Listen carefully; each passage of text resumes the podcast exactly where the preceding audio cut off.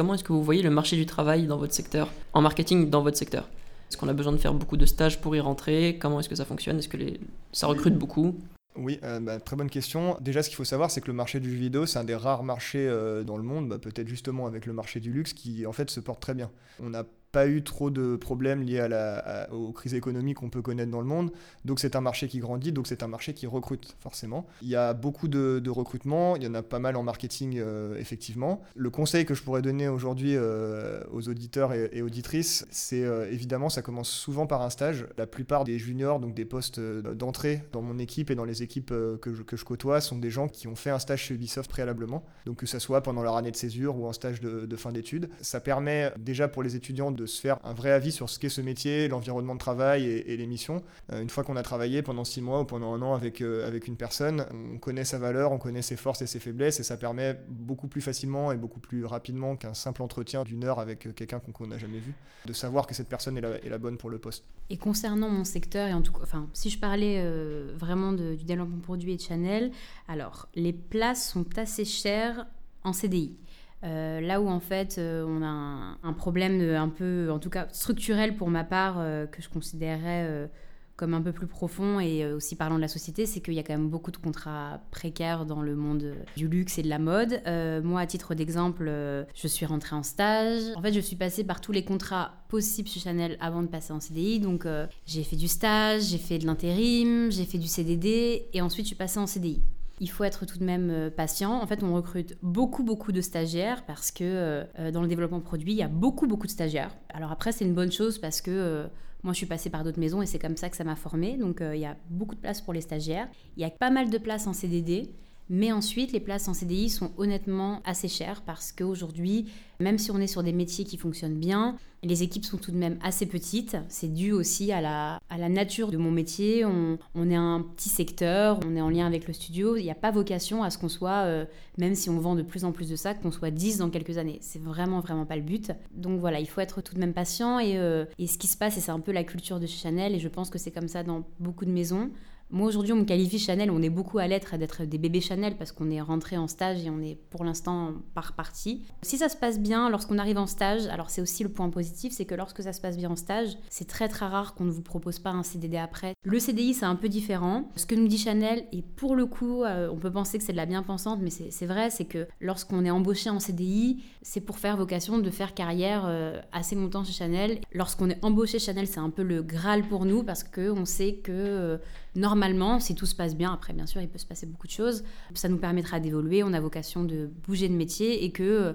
euh, les RH, comme on est quand même une boîte où on n'est pas si nombreux que ça, travaille vraiment sur les carrières de, chacun. Donc, euh, et comme je disais tout à l'heure, il y a aussi beaucoup, il y a un système d'intérimaire, mais ça qui est propre au monde du luxe, c'est qu'en fait, on est dans un rythme de travail qui est assez cyclique et en dents de scie. Euh, donc, on va avoir des points d'activité euh, énormes et beaucoup, beaucoup de missions opérationnelles. Donc, on a des intérimaires qui sont chez nous et il y a des intérimaires qui sont en poste depuis 20 ans et qui sont très contents d'effectuer ces missions-là. À partir du moment pour moi où ces contrats un peu précaires sont voulus et que chacun y trouve son compte, pourquoi pas. La limite, comme je le disais, c'est de voilà, de rester longtemps en CDD, d'accepter un CDD, deux CDD, ensuite d'accepter peut-être quelque chose qui correspond pas forcément à son projet professionnel parce qu'on aime beaucoup la maison et parce que bah, on a peur de rien retrouver derrière. Voilà, c'est toute c'est une question aussi de chance et d'opportunité. Si on est dans une équipe que ça se passe bien et que le CDI s'ouvre, normalement, il n'y a pas de raison que ce soit ouvert à quelqu'un d'autre à part si le poste devient un poste senior. Mais on est assez chouchouté. Et tu dirais que le secteur du luxe en général est assez compétitif? Oui, je pense que c'est assez compétitif. Alors après, ce qui différencie beaucoup les, maisons, pour moi, c'est aussi euh, aujourd'hui comment est-ce que ça fonctionne, si les maisons sont en croissance ou pas. Parce que finalement, c'est sur le marketing qu'on va venir euh, réduire un petit peu les coûts quand euh, les maisons fonctionnent pas bien. Donc, on n'est pas là pour faire un constat de tout ce qui se passe dans le monde du luxe, mais il y a des maisons chez qui il fait bon vivre et je pense que Chanel en fait partie. Bon, maintenant, on va passer un peu à un point de vue un peu plus personnel. Votre retour sur votre métier avec un peu plus de recul alors pour ma part, donc comme je l'ai dit en, introduction, ça fait 5 ans et demi que je travaille dans, cette équipe-là. J'avais fait avant euh, deux stages aussi dans la même équipe. Ce que j'aime beaucoup moi dans ce que je fais euh, au quotidien ou en général dans les missions qui sont confiées, c'est la diversité. Enfin, je fais énormément de choses en fait qui ont parfois euh, rien à voir. Quoi. Ça peut être vraiment de l'analyse marketing, mais ça peut être aussi parfois un peu d'analyse financière.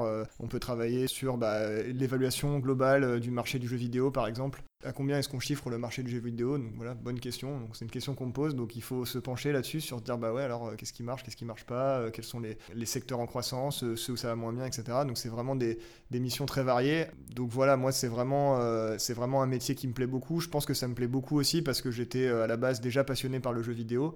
Peut-être que ça me plairait beaucoup moins si c'était dans un autre secteur dans n'importe quel métier, en fait, la boîte dans laquelle on travaille euh, joue quand même beaucoup, pas uniquement le secteur. Et donc, euh, oui, c'est aussi une boîte où, euh, où, il fait bon travailler, où globalement les employés sont satisfaits de leur métier, de la boîte, de tout ce qu'on peut y faire. Et ça, ça y joue aussi pour beaucoup. Et tu as l'impression de travailler beaucoup? Excellente question. Non, non, franchement, j'ai pas l'impression de travailler beaucoup. Déjà parce que, contrairement au métier euh, marketing plus opérationnel, euh, comme, euh, comme le disait Elodie, où tu as vraiment cette notion cyclique qui est très vraie aussi dans le jeu vidéo. Hein. Le jeu vidéo, bah, c'est pas une surprise, mais comme c'est un produit culturel, bah, forcément, ça, ça, marche quand même mieux en fin d'année, les fêtes de fin d'année, tout ça, etc. Même si ça a tendance à beaucoup changer dans notre industrie, c'est quand même quelque chose qui reste important. Donc ça peut être très cyclique sur, sur certains métiers. Moi, dans, dans mon métier et mon cas personnel, c'est moins le cas parce qu'on est plus sur de l'anticipation en fait. Moi, je vais plus travailler sur des sujets qui auront lieu dans un an, dans deux ans, dans cinq ans, voire euh, plus loin. Du coup, ça me permet d'organiser mon travail beaucoup plus facilement et je suis moins soumis à, cet aspect cyclique euh, de notre industrie, ce qui me permet globalement d'avoir un, bon équilibre vie pro-vie perso. Ça m'arrive euh, très rarement de, finir tard le soir, je travaille jamais le week-end. Toi, j'ai l'impression que tu as, déjà répondu à cette question, mais c'était la première question que je me suis posée. Vous pensez que c'est une bonne chose de transformer sa passion en travail? Est-ce que ça gâche pas un peu le plaisir du jeu vidéo ou de la mode de, de, le faire toute la journée en fait? Excellente question. Pour l'instant, moi non. Ça m'a pas encore gâché mon plaisir. Même en fait, je dirais plus que ça l'a, ça l'a amplifié parce qu'en fait, ça me donnait euh, une excuse euh, pour euh, professionnelle de jouer. de faire ses devoirs. Beaucoup, ouais, beaucoup de mes amis, d'ailleurs, ça a été une, blague récurrente chez eux pendant de nombreuses années, enfin pendant les premières années où je travaillais chez Ubisoft, mon stage, etc. C'est vraiment, oui, bah Arnaud, en fait, il est payé pour jouer aux jeux vidéo. alors évidemment, c'est très exagéré, mais euh, mais, c'est un petit peu vrai quand même. C'est-à-dire que, en fait, euh, effectivement, quand tu fais le, métier justement de, dans ce marketing stratégique, le but c'est vraiment de connaître à fond son marché, donc bah, aussi de connaître le produit de ses concurrents. Et dans le marché du jeu vidéo, bah, le produit de ses concurrents, c'est des jeux, donc il faut y jouer effectivement. Je sais plus où je voulais en venir. Euh... T'allais nous dire dans deux ans euh, le prochain Assassin's ah Creed qui allait sortir dans deux ans du coup. Parce que tu disais est-ce que ça a atténué ma passion pour le jeu vidéo, donc non, non, franchement ça l'a pas atténué. J'ai un regard différent dessus. C'est-à-dire qu'aujourd'hui, quand je, lance un jeu vidéo, je vais voir certaines choses que, euh, que bah, la plupart des joueurs ne regardent pas. Quoi. Genre, je vais regarder, ah tiens, tiens, ce menu, il est fait comme ça. Ah oui, c'est intéressant. Ah tiens, ils ont lancé tel événement, etc. Et c'est des trucs après que je vais noter pour plus tard pour le, pour le boulot. Mais non, en fait, je pense que c'est assez sain. Et aussi, ce qui est sain, c'est de. Enfin, ça, entretient un peu la passion, c'est d'être entouré de gens aussi passionnés et donc du coup de pouvoir échanger sur ces sujets-là. C'est aussi, euh, comme c'est une industrie tech, moi je suis entouré de gens qui sont passionnés globalement par, par la culture geek, on va dire. Donc les séries, les comics, le, le cinéma. Et du coup, ça permet vraiment de développer euh, ces aspects périphériques de, de ce qu'on appelle l'entertainment euh, en anglais. Donc, euh, je sais même pas comment ça se traduit. Le loisir, c'est le loisir, voilà, mais les, divertissements numériques en tout cas. Et donc, ça permet de découvrir de nouvelles choses. Et toi, Elodie? Bah, c'est très drôle parce que ce que tu disais, Arnaud, il y a, en fait, il y a beaucoup de parallèles qu'on peut faire entre bah, ton métier et, et, le mien. Il y a beaucoup de choses où en fait je me retrouve dans ce que tu dis et notamment autour de la passion. Alors moi c'est vrai que je travaille pile dans la passion que j'avais depuis euh, plus jeune, donc euh, ça j'en suis très heureuse. Et je pense que de toute façon, pour faire le métier euh, que je fais, il faut être passionné pour travailler autant sur le produit, il faut aimer le produit. Pour travailler autant pour une maison de mode, il faut aimer la maison. T'as pas de collègues qui, eux, ne sont pas passionnés par... Euh, on n'en a pas. Et sinon, je pense que le quotidien est très difficile parce qu'on baigne dedans, on est euh, constamment dans les produits. Euh, même si ça fait 4 ans que j'y suis, à chaque collection, lorsqu'on reçoit les premiers prototypes, c'est presque comme si c'était Noël. On est... Et, et je pense que c'est hyper important de garder son œil frais là-dessus et de profiter vraiment de ces moments-là parce que je me dis que je fais un métier que beaucoup de personnes aimeraient faire et que c'est je le fais dans le plaisir, donc euh, autant en profiter. Par contre, à l'inverse de ce que tu disais Arnaud, c'est que moi je pense qu'il faut aussi être passionné pour faire mon métier parce qu'on travaille beaucoup. Donc moi, je peux faire euh, beaucoup de nocturnes, je peux travailler les week-ends. Euh. Après, c'est encore une fois propre au milieu de la mode. Tout doit se faire dans un laps de temps très court. Et c'est pas les dates et les défilés et le début des ventes qui vont changer mais plutôt l'heure à laquelle nous on va terminer. Parce que ça, c'est à la rigueur malléable. Ça existe aussi dans le jeu vidéo. Là, je parle vraiment de mon cas personnel, mais pour moi, mais ça existe quand même aussi parce que voilà, y a, je pense que ça existe dans beaucoup Et dans tous les métiers qui touchent un petit peu à la création, dans tous les cas, euh, les deadlines sont un petit peu particulières. Donc Ce qui est hyper intéressant, c'est que, comme je le disais, c'est cyclique. Donc, je peux très bien finir des fois à minuit, 1h du matin, euh, et les semaines d'après, j'ai aucun problème à partir à 17h30 quand la collection est terminée et que je m'en vais. Sur ça, on a des managers qui sont assez, assez cool, et puis je trouve que c'est normal qu'on compense. Et euh, moi, en tout cas, ce rythme me convient, des fois de finir très tôt, des fois de finir très tard, et puis... Euh, alors les gens me prennent un peu pour une folle quand je dis ça, mais il y a une espèce d'adrénaline en fait pendant la collection qui fait que tu es en, en constante agitation, autant euh, intellectuelle que physique, qui fait que tu tiens euh, très bien la fatigue. Et une fois que la collection est terminée, pouf, comme un soufflet, euh, ça retombe. Et là, par contre, tu es dans une espèce de, fatigue incroyable. Et donc, c'est à ces moments-là, on prend du temps pour nous.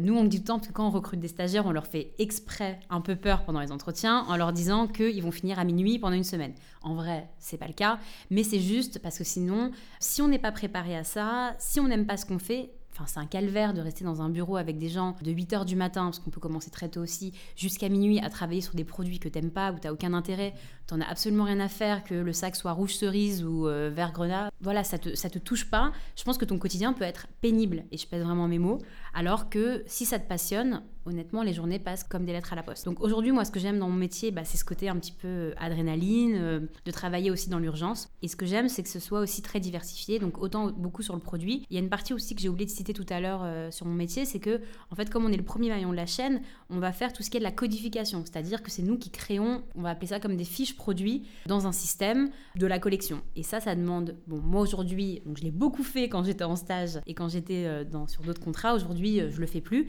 mais c'est une grosse partie donc je suis contente de ne plus le faire, même si c'est hyper formateur de le faire. Et le côté inconvénient, bah voilà, ça peut être le fait de travailler beaucoup, d'avoir un téléphone pro que j'ai tout le temps avec moi, d'être appelé euh, tôt, d'être des fois appelé tard. Mais euh, en fonction des personnalités, moi ça me plaît. Peut-être aussi pour ajouter quelque chose et nuancer un peu aussi nos propos, parce que là on parle beaucoup de passion et tout, et c'est vrai qu'on est. Enfin, moi je suis très passionné, tu as, l'air aussi de pareil.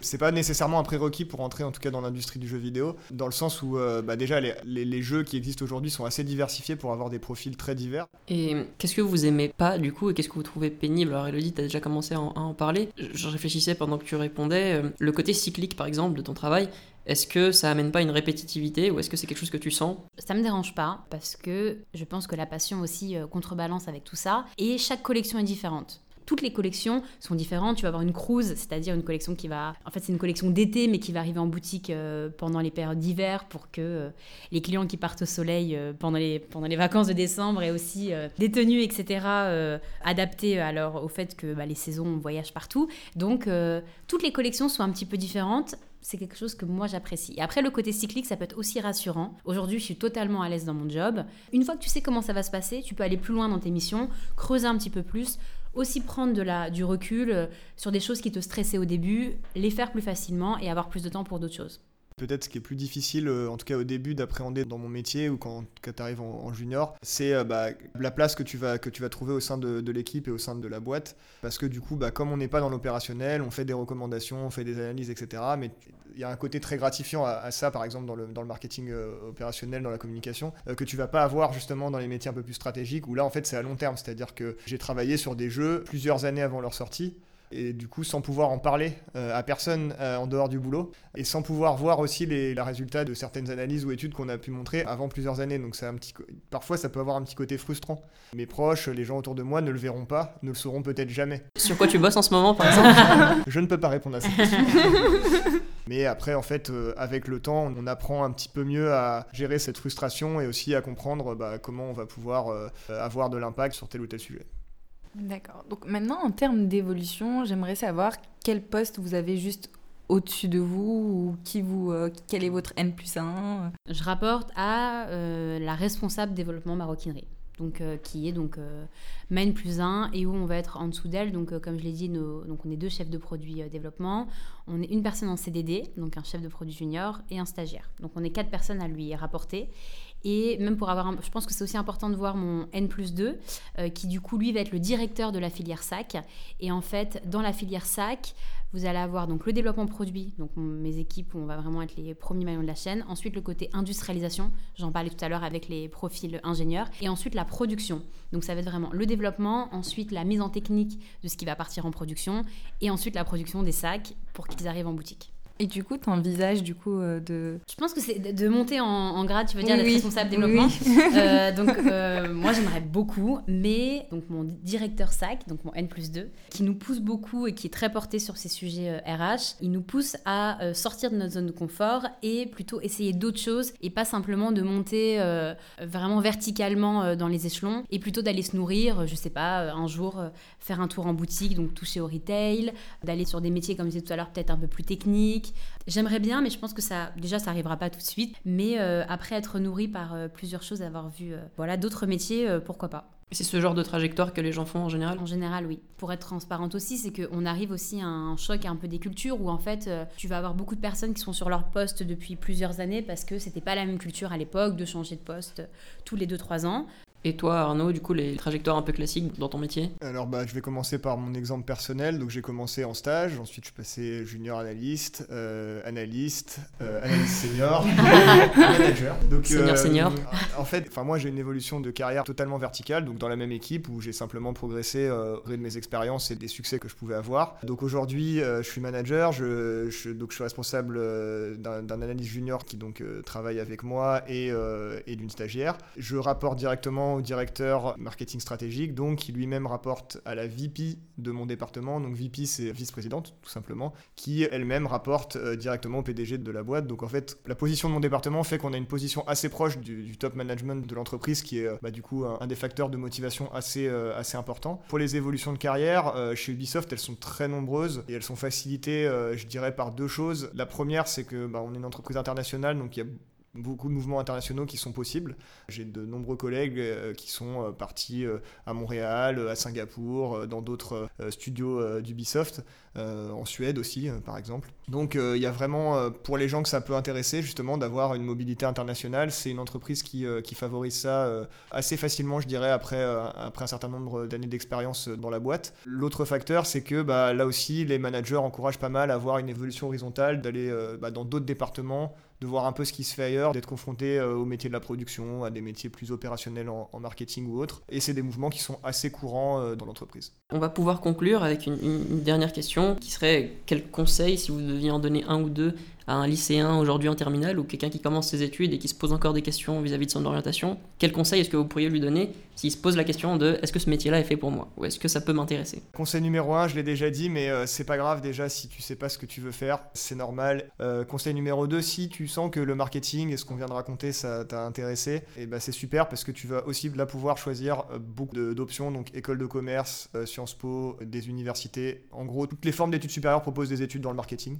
Et troisième conseil, si le jeu vidéo ça t'intéresse, et ben c'est pareil, continue de, de De travailler jouer. sur de, de jouer exactement continue de jouer, de, t'intéresser à ce qui se passe dans, dans cet univers-là. Et en parallèle, en fait, de- des études, ça viendra assez naturellement. Il y a pas mal de stages qui sont disponibles dans euh, les entreprises de jeux vidéo. Alors, Ubisoft, effectivement, en France, c'est la, la plus importante, mais il y en a d'autres quand même. Donc, euh, bah voilà, n'hésite pas à t'intéresser. Et surtout, euh, il n'y a pas de barrière à avoir. On va simplement juger sur euh, les compétences et euh, sur euh, l'intérêt pour le jeu vidéo plutôt que sur, je dirais, n'importe quel format d'études pour les lycéens ou pour les étudiants, au début, on sait pas trop, on se met des barrières en disant ça, c'est pas pour moi. Et euh, bah, vraiment, en fait, ça, il faut essayer de travailler là-dessus pour dépasser ces choses-là parce qu'en fait, bah, il faut y aller, il faut croire en son projet, il faut aller rencontrer des gens, passer des entretiens. Et alors, oui, bah, on va envoyer euh, 10, 20, 30, 40 lettres de motivation qui n'auront pas de, réponse, mais peut-être qu'on aura cet entretien euh, qui fera qu'après, euh, bah, du coup, la suite de sa vie, de sa carrière va, va complètement changer. Donc, voilà, faut pas se mettre de barrières. Euh, et de mon côté, je pense que, voilà, effectivement, euh, comme disait Arnaud, c'est pas grave si on sait pas ce qu'on veut faire après le bac. Moi, je pense que le plus important, c'est de multiplier les expériences professionnelles, de d'abord faire des stages, parce que pour le coup, il y a beaucoup, beaucoup d'offres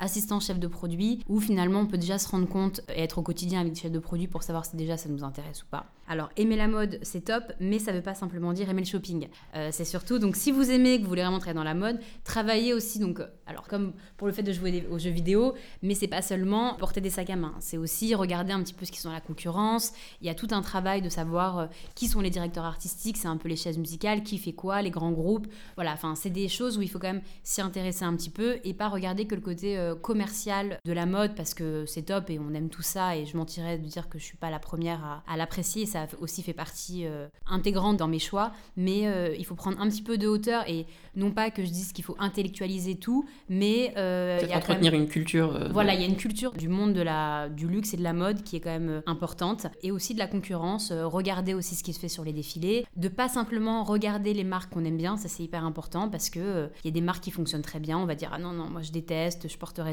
jamais ça. Très bien. Mais il faut savoir ce qu'ils font. Et euh, dernier conseil que je pourrais donner, c'est euh, si vous faites pas des stages en tant qu'assistante chef de produit, etc., même plus jeune, n'hésitez pas à accumuler les expériences en temps, dans les boutiques. Nous, c'est des choses qu'on regarde vraiment lorsqu'on cherche des stagiaires, des gens qui ont fait euh, même des stages un peu de découverte d'un mois, deux mois dans des boutiques pendant les vacances, qui étaient en- au contact avec les clients, qui ont déjà eu aussi les produits dans les mains, qui connaissent déjà la culture de l'entreprise. C'est hyper, hyper important et c'est hyper valorisant. Bon, moi, à, à titre personnel, je regarde pas forcément les études lorsque je recrute. Ça va vraiment être aussi au feeling, travailler votre éloquence, travailler euh, votre chat. En général, c'est aussi quelque chose qui. Le feeling, des choses qui passent, euh, qui passent bien, le relationnel, c'est aussi euh, très important que vous fassiez du marketing ou pas. De toute façon, ce sera toujours un plus dans votre vie d'être à l'aise à l'oral, de bien savoir vous exprimer. Et si vous êtes en plus de ça passionné, vous avez tout gagné. Très intéressant ce que tu dis parce qu'en fait, je pense que c'est bien de, choisir des études, d'avoir un diplôme, etc. C'est même très important, c'est essentiel. Mais d'avoir des projets personnels à côté, de s'intéresser à quelque chose d'autre à côté et de mettre ça en valeur en fait au moment des entretiens, dans les lettres de motivation, etc. C'est vraiment ce qui fait votre différence. Parce que des études dans le marketing, on l'a dit, c'est très large et donc des étudiants et des étudiantes en marketing, il y en a des centaines de milliers en France et il y en a des millions dans le monde. Donc ce qui va faire votre différence, c'est vos projets personnels. Donc euh, bah, mettez en avant tout ce que vous avez pu faire à côté, que ce soit associatif, sportif, un intérêt personnel pour, euh, pour quelque chose, euh, artistique ou n'im- ou n'importe quoi. C'est aussi ça qui permet de sortir un peu du lot. Et dernier conseil pratico-pratique, si vous voulez travailler sur les cuirs, apprenez l'italien.